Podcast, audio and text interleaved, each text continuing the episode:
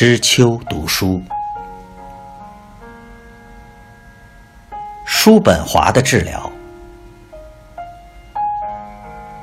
著者：欧文·亚龙，译者：易之心，审教者：曾奇峰。希望出版社出版。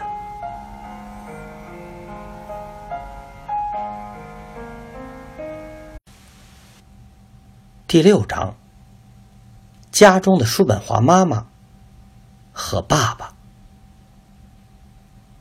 我们对世界的观点具有坚固的基础，不论或深或浅，都来自童年时代。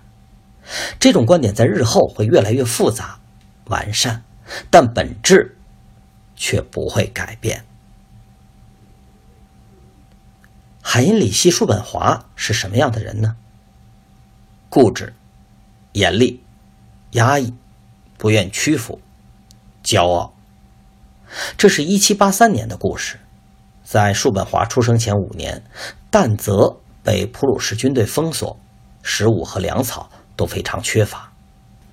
敌人强迫叔本华家族在乡下的庄园接待一位将军，回报是让海因里希享有特权，以得到马的粮草。海因里希怎么回答呢？我的马厩有丰富的存粮，当食物用尽时，我会自行解决这些马。亚瑟的母亲乔哈娜又是什么样的人呢？浪漫、可爱、富于想象力、活泼、轻浮。虽然整个但泽在一七八七年都认为海因里希和乔哈娜的联姻是一桩美事，结果却证明是不幸的结合。乔哈娜的家族是楚森纳。没有显赫的背景，一直用敬畏的眼光看待高尚的叔本华家族。所以，三十八岁的海因里希追求十七岁的乔哈娜时，整个楚斯纳家族都欣喜若狂，而乔哈娜也默认了父母的选择。乔哈娜是否认为自己的婚姻是个错误呢？他在多年以后的文章中，向其他面对婚姻抉择的年轻女性提出警告：显赫的地位和头衔对年轻女孩具有极大的魅力，会诱使女人被婚姻套牢。这是错误的一步。他们的余生必然要承受最严酷的惩罚。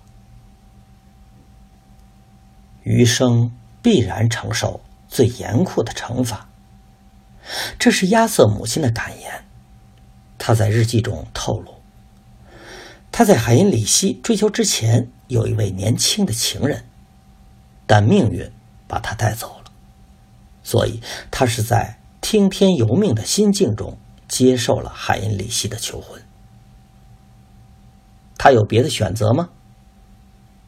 多半没有。这是典型的十八世纪婚姻，由父母根据对方的财产和地位来安排婚事。他们之间有爱情吗？毫无疑问的，海因里希和乔哈娜之间从来就没有爱情。他后来在回忆录当中写道：“我没有假装热烈的爱情。”他也没有这方面的要求。他们对其他家人也没有多少爱，对幼年的亚瑟·叔本华没有，对小他九岁的妹妹艾德莱也没有。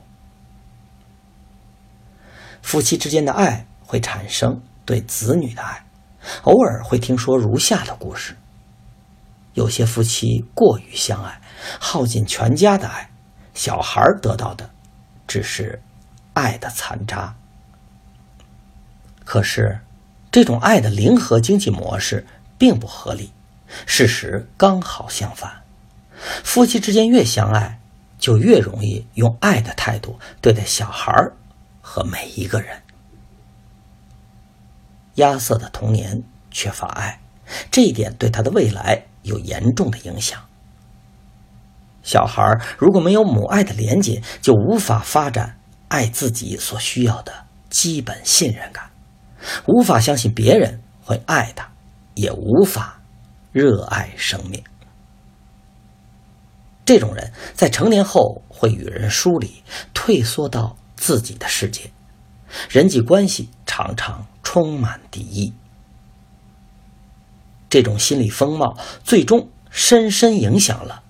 亚瑟的世界观。